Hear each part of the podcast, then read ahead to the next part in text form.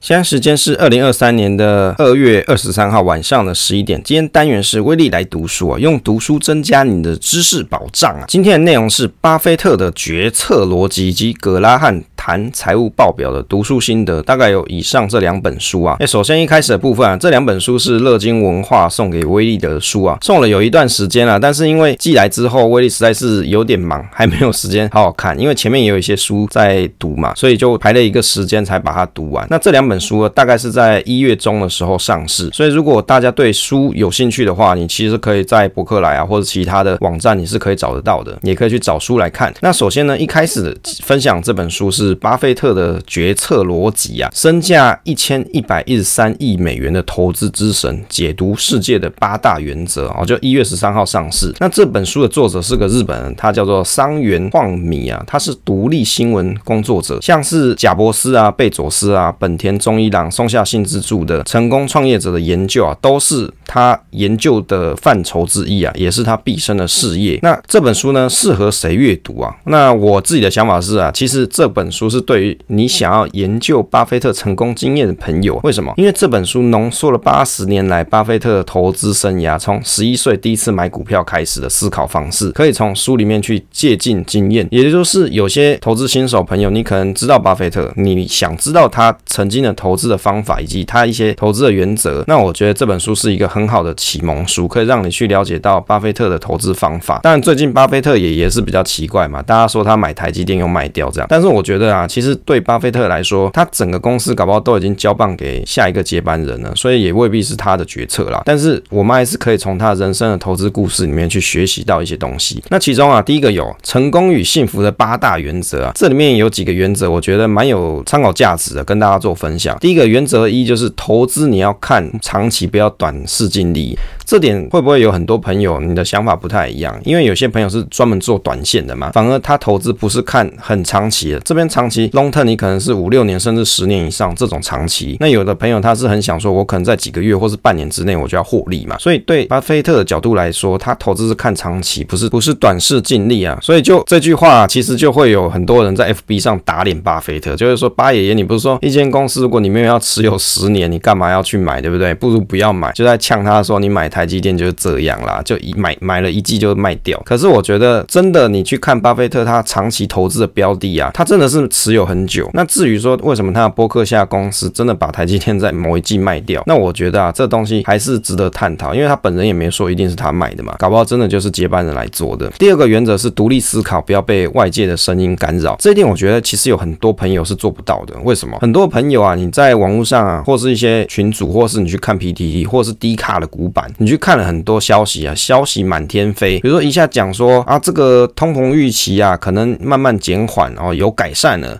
可能升息的幅度要降低了，接着有可能就要开始降息喽，市场就要开始欢欣鼓舞，对不对？你这时候你就会想说，那我是不是可以 all in 重仓，我就可以开始跑步进场，对不对？很多人想法是这样。那也有人看了新闻说，像最近的新闻就是在讲说啊，通膨压不下来啊，美国国内的经济状况很好，有可能会变成停滞性通膨。于是呢，可能联准会啊，他要升更多码的息，或者是他要把通膨预期啊，再想更多的方式去打压，或是终端利率要提高。之类的，你就会想到说，市场好像又要开始崩坏了。那我觉得对投资的朋友来说，你一定要想好你自己的投资原则。例如说，像我们前一集跟大家分享买那个零零五六这一个朋友，他想就是股息嘛，他就很单纯，管他左手右手，他就是想股息，反正他每个月可以加薪一万块，他就继续买。所以对他来说，他有一个独立思考，他不会被外界的声音干扰太多了。原则三是绝对不在能力圈外行动。我觉得这一点啊，也有很多朋友是不是这样干的？是怎么做？比如说有的。人跟你讲说，哎呀，现在买生技股很好，你就去买。那他可能就去跑步进场就去买了，他根本没想说生技股对他来说根本就不是他能力圈的事情，甚至他也没有 study 过，没有什么研究，就朋友讲就去买。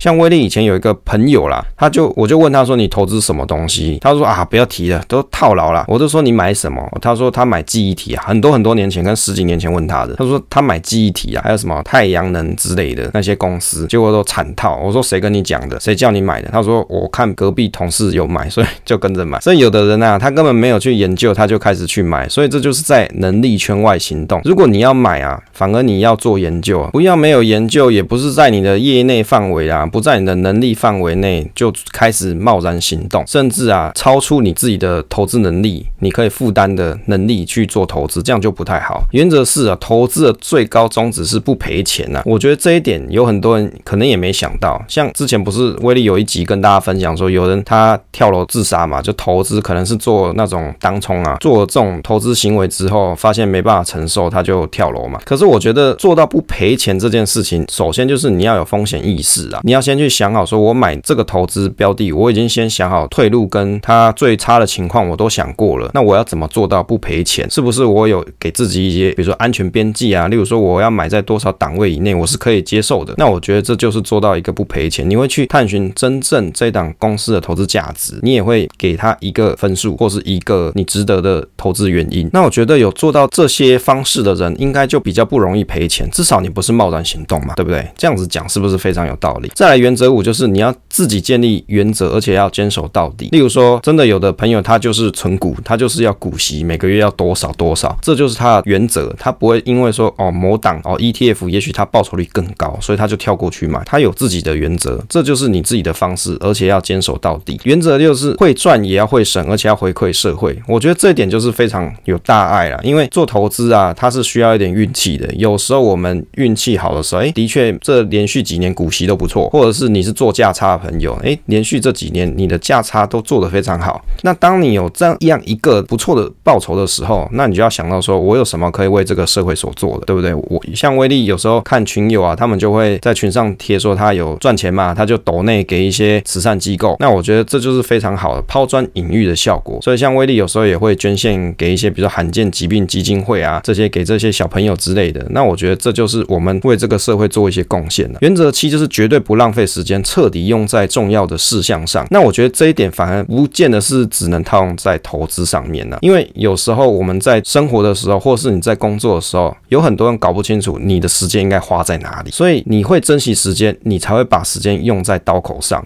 那我觉得这个对时间管理上面是一个非常好的事情。原则八就是投资自我，做一个被爱、被信任的人啊。从这几个原则里面啊，你就可以了解到投资跟人生观念，其中像原则的一二三四啊，就很适合一般投资人在投资时的自我审视。哪四点啊？第一个就是投资要看长期啊，不要短视尽力。第二个独思独立思考，好不要被外界的声音干扰。第三个不要做能力圈外的行动。第四个投资的最高宗旨是不赔钱的。所以你看这四点是不是很适合大家在 review 一下你自己投资行为的时候啊，是一个很好的 guide 啊。原则五啊是适用在人生哲学，即使你玩乐也不打破自我的纪律，知道跟做到是截然不同的概念。好，原则五是自己建立的原则，你要坚守到底。你会定某些原则啊，就代表说这件事这个规则是适用于你，你认为相当重要，所以你就要去遵守你自己定的游戏规则啊。原则六这一点是施比受更有福啊，赚钱固然是大家的投资目的，但是不是人生的唯一啊。你有能力可以多帮助别人，回馈社会，这是一个很好的事情。原则八，想办法比自己更优秀的人一起工作，并且啊爱惜羽毛，坚守诚信原则。原则七，只把时间花在重要事情上，例如说啊，不要什么事情都开个会嘛，对不对？这点啊，很多上班族都很有感，明明就没什么事情，没有什么需要，还开一堆会，结果这个会是干嘛？卸责大会，对不对？每个人都来推卸责任用的。所以你看啊，巴菲特爷爷就很懂这件事情啊，对不对？开会是干嘛？卸责用的嘛，就是啊，我不想扛责任，然后大家一起来承担。那这个讲讲消维，对不对？就是没有人想承担，才要大家一起来承担嘛，这就是最简单的道理啊。所以就开了一堆垃圾会，像威力每天都开一堆垃圾会，就非常的烦，有没有？很 noisy，对不对？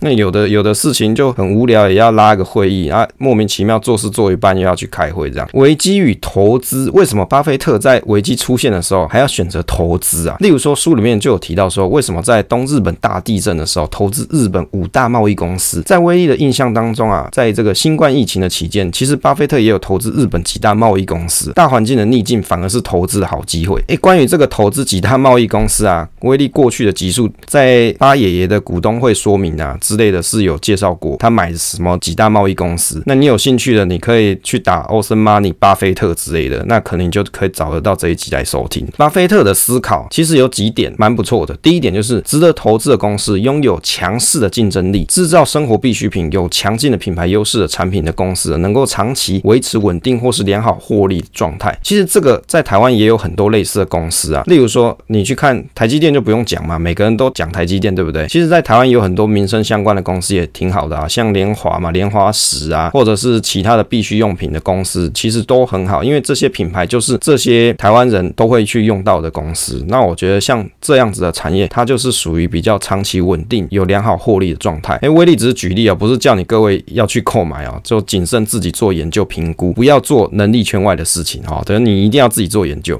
第二个风险管控的方式啊，不踏出能力圈，只投资了解的内容，不过度贷款，以及确保安全边际。不过度贷款这件事情非常重要。那威力常常看到有很多朋友在分享说，诶，他有借钱投资资嘛？那他有做哪些，比如说信贷啊，或者是直借之类的？那其实威力都会提醒说，你要记得做好风险评估啦，不是说不能开这种杠杆去做投资啊，不是你做得好的话，那是对你的投资是加分的。为什么？因为风险可以管控情况底下，你有机会可以获得更高的报酬，而且又不容易发生你想到的 worst case 这种坏的情况的时候，那何尝不为呢？对不对？你有机会可以赚钱，你当然值得去冒一下风险嘛。而且这风险是你可以掌控、你可以承受的，那我就非常鼓励你可以去做。但是有很多朋友你在借钱的时候，你没有想到说，那我真的发生股票的市场不如我预期的时候，或是我投资的项目不如我预期的时候，我应该怎么办？你可能都没想过，你就去做了。那我就会建议你一定要停下脚步，思考一下你正在做的这件事情到底是对的还是错的。印象当中啊，早期的巴菲特他其实不投资电子类股，近年苹果公司反而成为波克夏重点持股。可能巴菲特已经了解了手机公司的业务营运发展方式啊，但是像像对于加密货币这种内容还是不做投资。在股东大会上也有提过此事，尤其是这个蒙格爷爷最讨厌那个加密货币，他是讲这加密货币是垃圾。其实时至至今呢，你去看这种数位货币啊，它也没有完全跌到价值是零啊，只是它跌的是真的是蛮多的。所以这种产业这种习性还是要看每个人合适的投资风格以及你能够承受的风险波动，你再去做投资。第三点，不投资的企业并不等于不感兴趣，但是值得留意好的投资机会。我觉得这一点蛮重要，这就是威力也常常鼓励大家，你可以做一个投资观察清单。你喜欢个股的朋友，你就收集个股的观察清单嘛；你喜欢 ETF 的朋友，你就收集 ETF 的观察清单嘛。像在威力的社群里面，我有放了很多的工具给大家做分享，比如说价值投资观察清单有没有？ETF 的涨跌幅观察清单有没有？你都可以去看，去看里面的涨跌幅状况，或者是过去五十二周的高低价位点位是多少，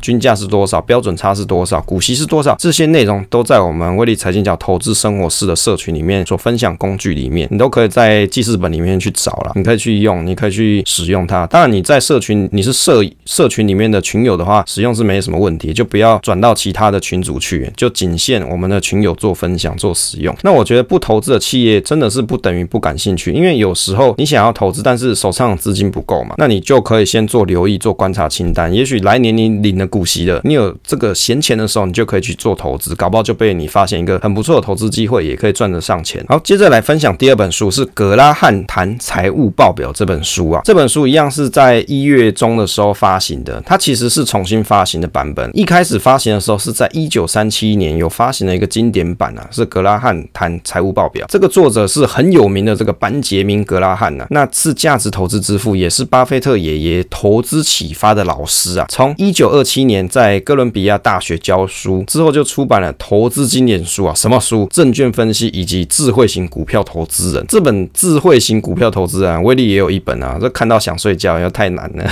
应该很多人啊，投资人你都有看过他的著作，而这本书是他在价值投资当中说明判断企业价值的方式啊。哦，所以你如果你很想了解企业价值的判断方法的话，这本书就是一个不错的书籍。这本书适合谁阅读呢？作者从会计学的角度出发，写给财务报表的新手啦。哦，所以重点知道了吧？威力一开始就跟你讲是干嘛的。通过认识公司财务报表的记录方式啊，针对财务报表中各个项目分项拆解，进而去认识企业的真实价值。哦，讲简单来说，就是一本教你怎么去看财报的书啦。如果你觉得市面上卖的一些财报介绍书籍很难的人呢、啊，你去看这本书，它其实讲解还蛮浅显易懂的，也不会写得太复杂啊。书本身也不是那么厚，所以有没有？所以你如果在看书的时候，你会很讨厌看那种很厚的书的朋友，那这本书也是蛮适合你的，因为它里面就是介绍一些关关键的东西，那也不会写得非常的复杂啊，书本又不太厚，哎，是不是看起来就很开心？那书本呢，分成四大部分啊，第一个是资产负债表，这里面你可以去了解企业财务的安全性啊；第二个是损益表，从损益表里面去了解公司的获利能力啊，这点就很重要嘛，除了要安全，还要可以赚钱嘛，这才是重点。第三个是针对上面两表啊进行综合的分析，试算出合理的本益比以及判断公司的合理价值啊。我觉得合理价值这个东西啊，是真的是蛮艺术的，你要怎么去判判断？那它当然有一些美感嘛，那书里面就会跟你做介绍。第四个部分啊，作者他会对财务以及相关的专有名词做一些说明啊，就会让你去了解这些专有名词是什么，为什么？因为这是最基本的沟通嘛。如果你连这些名词都看不懂的时候，你就很难去了解整整个财务报表里面的相关内容。